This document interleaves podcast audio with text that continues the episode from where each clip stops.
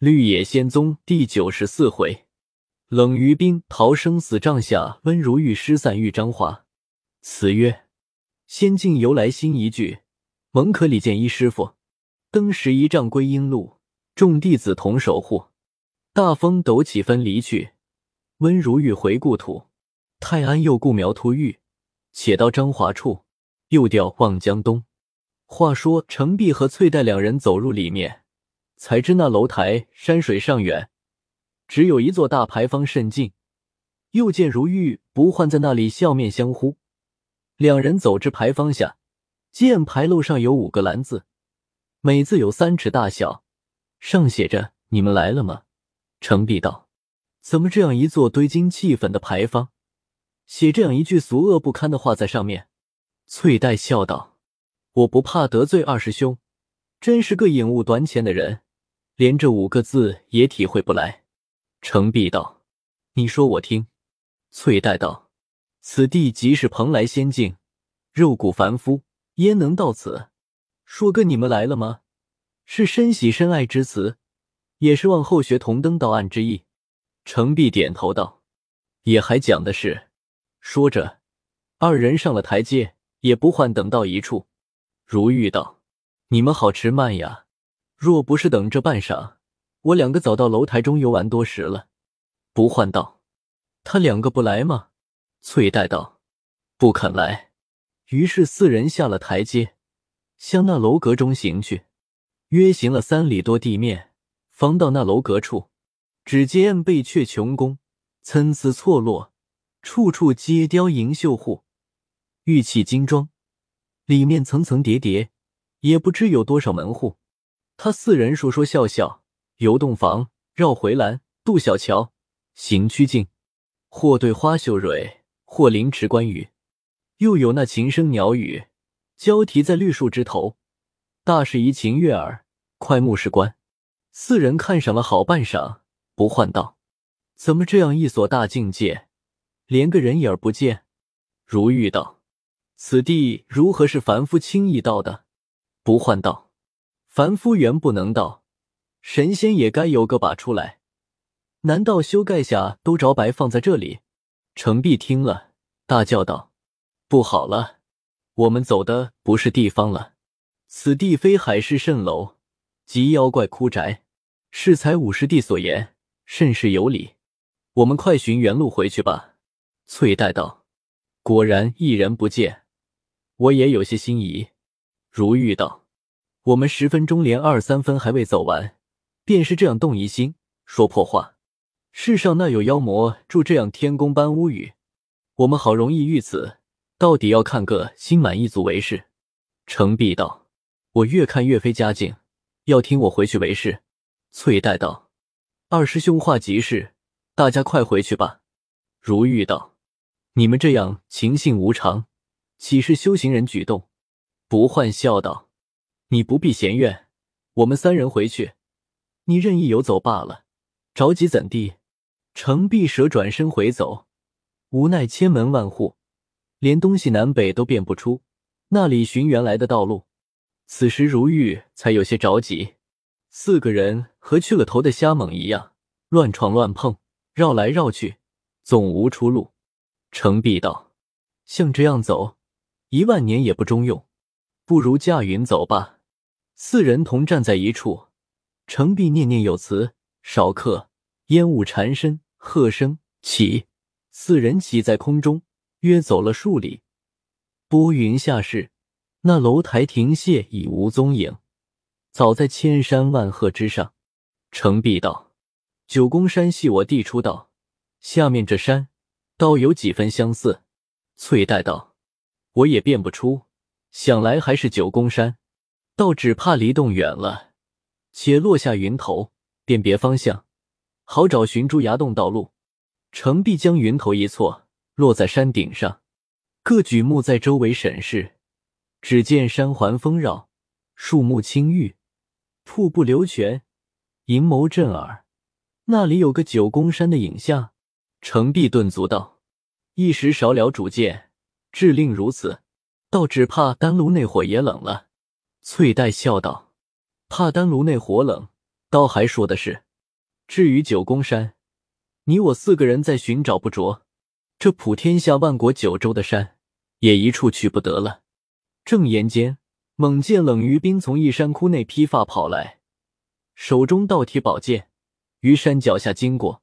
程璧等各大惊道：“这不是师尊吗？如何狼狈至此？”四人一边高叫，一边往山下急走。于冰回头看见四人，说道：“你们原来在此，我不好了。只因与你们烧炼七炉丹药，火气冲天，被元始天尊扎之，说我未行禀明，擅敢私立丹炉，盗窃天地造化之权。老君也知道了，查出雪山道人偷他天罡总书送我，二罪俱发。”遣引导三仙率领雷部诸神诛我，我急欲到老君元始前请罪，又被三仙阻隔，不容我走。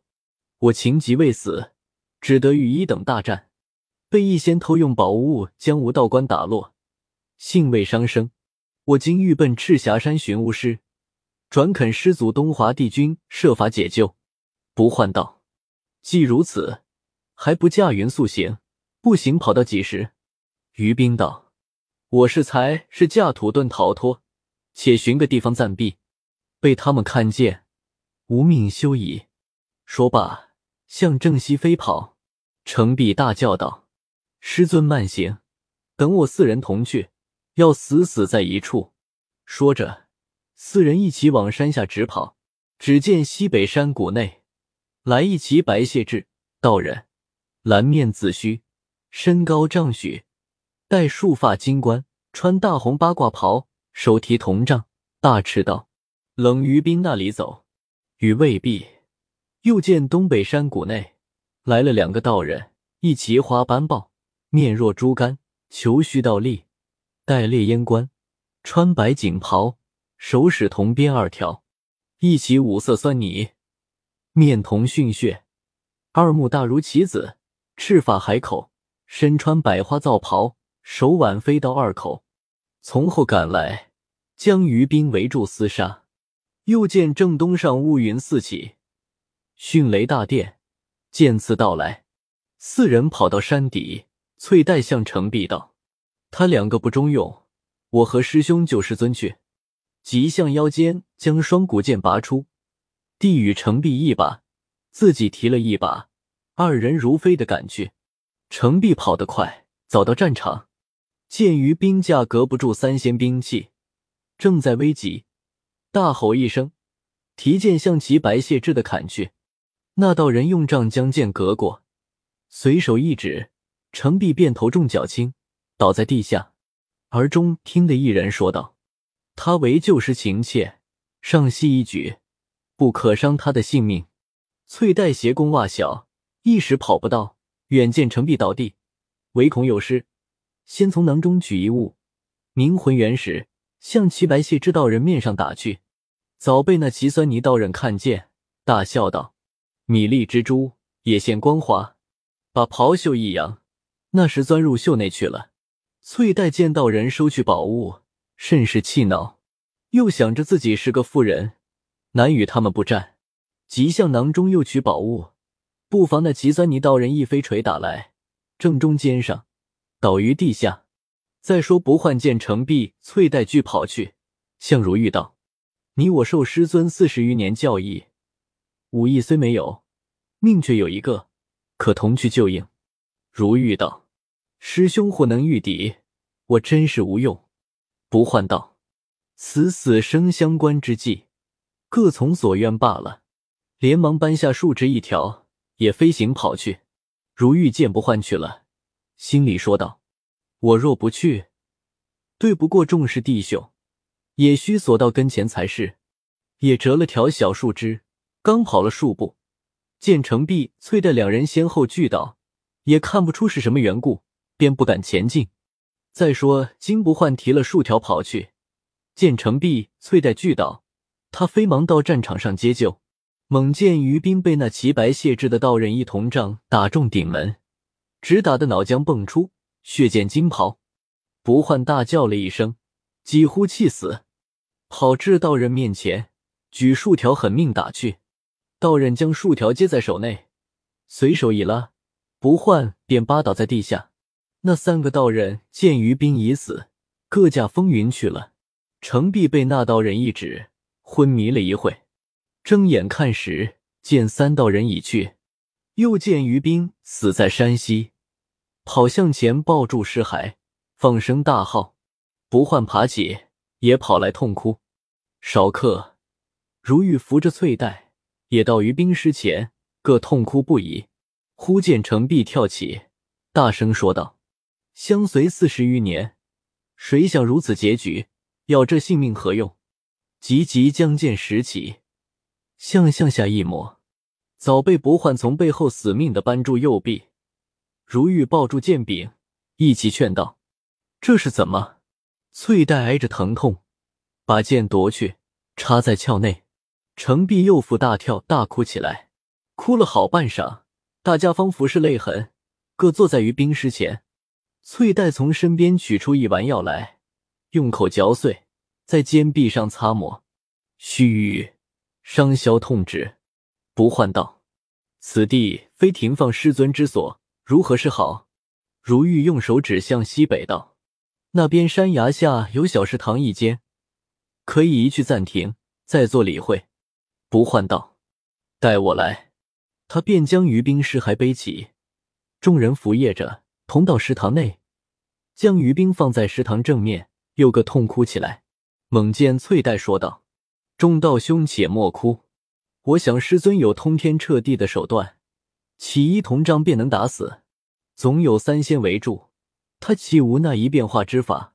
一味家拼命死战，必无是理。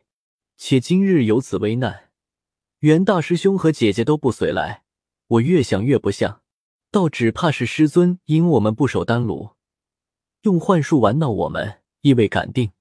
这个尸骸还不知是什么物件点化的。程璧听了，止住啼哭，道：“师妹之言大有见解。当年如玉师弟做甘棠一梦，鬼混了三十余年，醒后只是半日功夫。”说罢，看于冰尸海，点头道：“你老人家。”宁可是玩闹我们吧？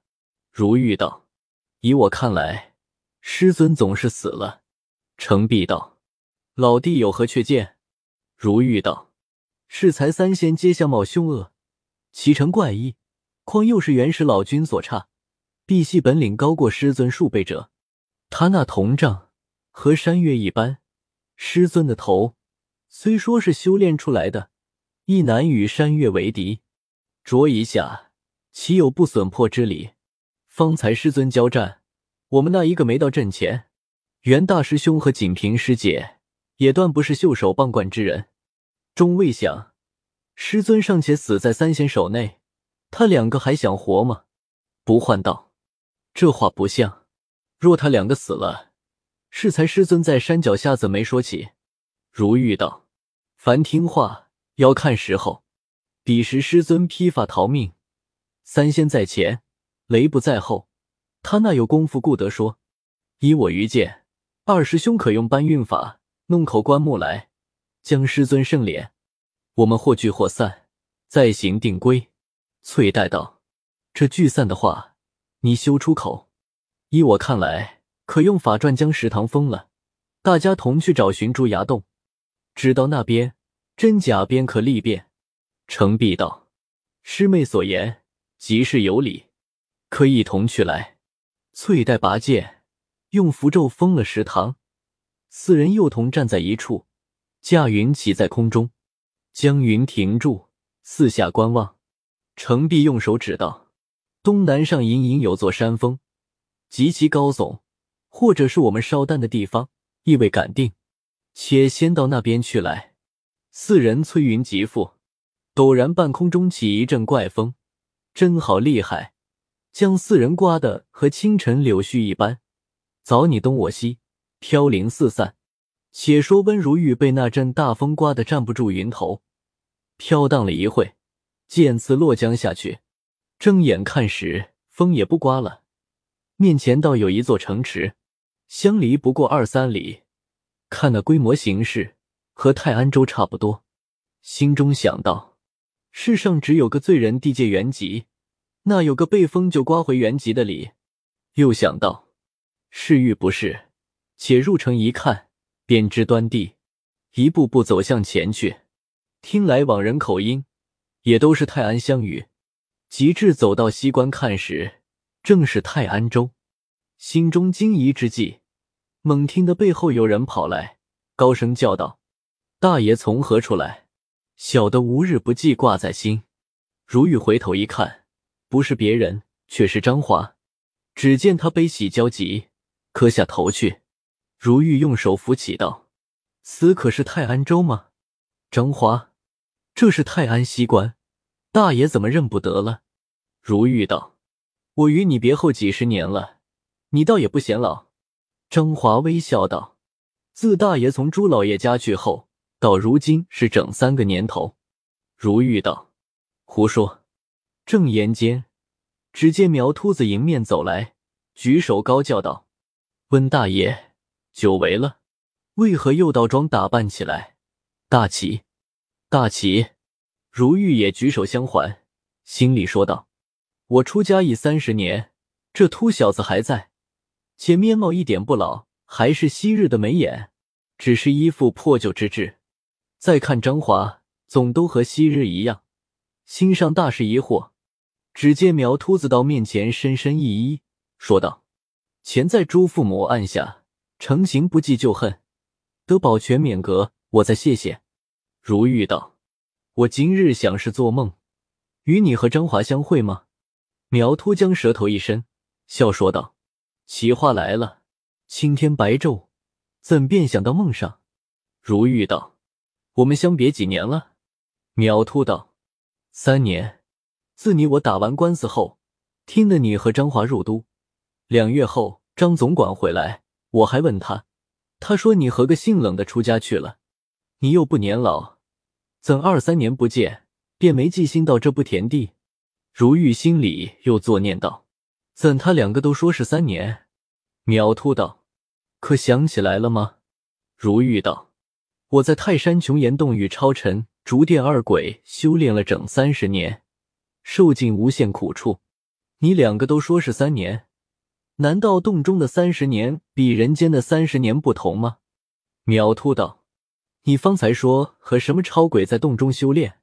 如玉道：“我是和超尘、竹电二鬼在洞中一同修炼的。”苗秃将舌头向张华一伸，笑说道：“听你家大爷的话，鬼还有名有姓，还会和人在一处修炼？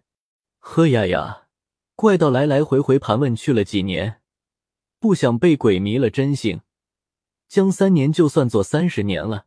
我再问你，我和你打官司那年，我才三十三岁，我今年三十六岁了，再加上三十年，我便是六十三岁。你看我像个六十三岁人不像？世上六十三岁的人，有我这样雪白粉嫩面孔没有？我看你面色上有些阴气，本成王阴阳浅的好邪，讨他一道符水吃了，包你好。如玉大笑道。我一个云来雾去的人，还肯讨王阴阳符水吃？苗秃将两手掩耳，把嘴向张华一丢，道：“你只听听罢，云也来了，雾也来了，说个来了就越发来了。”如玉道：“我当我没这本领吗？”苗秃道：“你此刻嫁个云，我看看。”如玉道：“此刻人来人去，如何嫁得？”张华道：“本州朱老爷法令森严。”大爷是知道的，像这样话，大爷再不可说。苗秃道：“你如今试试猪一套，越发比前三年厉害了。”张华道：“大爷且请到小的家中，有许多要紧画面禀。”如玉道：“我到你家中做什么？我是才是被风刮到此处，我还要回福建九宫山去。”苗秃笑说道：“又不驾云了，又要使风里。”福建离泰安也没多的道路，不过六七里儿。看来还不用你刮大风，只用刮个小旋风，你就到九宫山了。我看你竟有些痰气在肚中，陈皮半夏虽常服，也不中用，需天天歇蜈蚣、全蝎、钩藤、钩胆、南星之类，或者还点功效。张华道：“苗三爷，改日再和我大爷座谈吧。”又向如玉道：“此刻请到小弟家中住些时，再商酌去福建话。”如玉道：“你住在那里？”张华道：“小的如今住在城隍庙后。”如玉道：“我一个清修炼气的人，岂肯再入城市繁华地界？我此刻就去了，你回去吧。”说着，向苗秃举手道：“请了。”铁转头就走。张华拉住衣襟，跪在地下，哭说道：“小的原不足动大爷牵挂，但大爷寄回故乡，也该到小的家中，收拾一桌供菜，去老爷太太坟上。”拜扫一次，也算二位老主人抚养大爷一场，岂不强似小的替大爷拜扫万遍吗？如玉听了这几句话，无意心上着针，不由得想起他母离世，痴呆起来。苗图大笑道：“你走，我看你走。朋友有劝善归过之道，你若走了，不但人中没你，就是小猪崽儿也没你了。”说罢，又连连举手道。得罪，得罪！如玉向张华道：“你起来，我同你去。”于是三人一同入城。正是诗死诗，生事未明，一封送至泰安城。无端巧遇张画面，引得痴儿就太萌。